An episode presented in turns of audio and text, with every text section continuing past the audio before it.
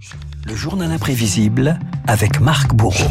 Marc, le pape François célèbre aujourd'hui ses dix ans de pontificat, une décennie durant laquelle il a imprimé son style entre réforme, phrase choc et paradoxe. Oui, un pontificat singulier, Renault, qui démarre sur un coup de théâtre, souvenez-vous, le 11 février 2013. Cela n'était pas arrivé depuis le 15e siècle. Le pape a annoncé sa démission ce matin. Benoît XVI a invoqué son âge. L'annonce est tombée peu avant midi, prenant par surprise plus d'un milliard de catholiques dans le monde.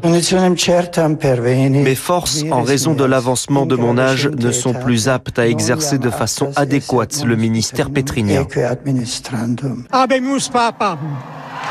Après un mois de sidération, le visage du nouveau souverain pontife apparaît sur le balcon de la basilique Saint-Pierre. Son nom, Giorgio Mario Bergoglio. Buonasera.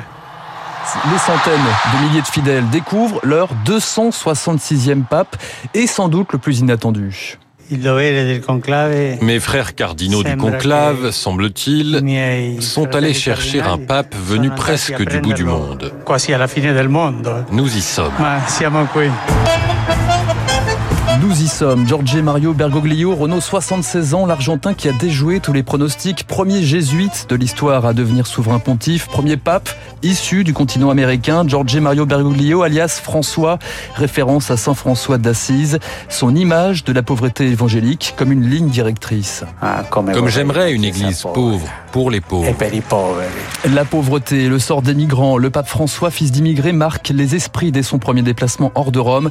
L'île de Lampedusa, théâtre des drames migratoires. La culture du bien-être qui nous fait penser à nous nous rend insensibles aux cris d'autrui. Cela aboutit à la mondialisation de l'indifférence. À des phrases directes et des tabous qui se brisent sur les couples divorcés, sur l'avortement ou encore sur l'homosexualité. Si une personne est gay et cherche le Seigneur avec bonne volonté, qui suis-je pour juger Vieni via con me. Entra in questo amore buio, non perderti per niente al mondo. Le pape François, un style franc, direct, simple, joyeux. Il descend, il descend, il descend, il a Et qui lui confère une grande popularité.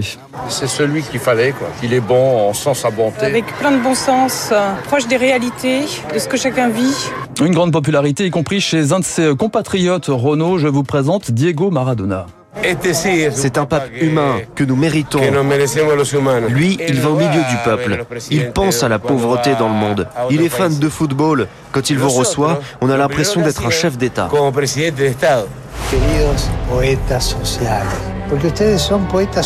François, pape de la com, également à l'écran dans un documentaire consacré à son encyclique sur l'environnement, c'est aussi le premier à participer à une émission de télévision Interview Confession en direct en Italie. Oui, j'ai des amis. C'est vital.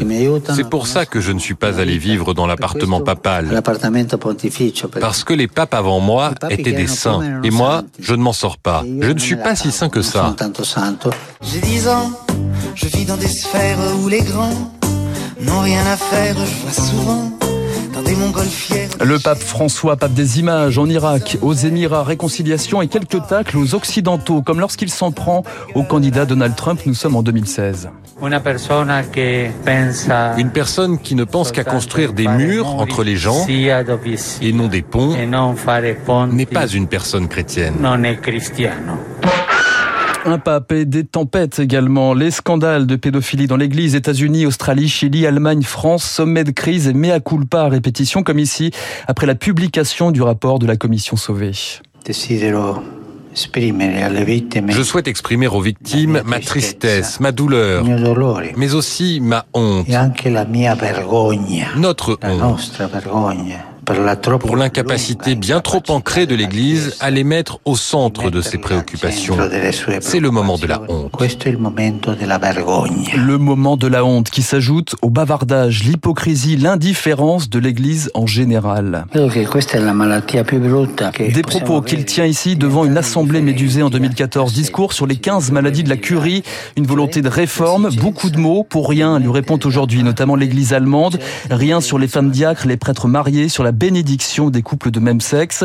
Le camp conservateur, lui, dénonce un pape autoritaire, parmi eux les partisans de Benoît XVI, conservateur, réformateur, deux visions de l'Église qui se télescopent. À 86 ans, alors que son état de santé se détériore, le pape François démarre peut-être maintenant la phase la plus délicate de son pontificat.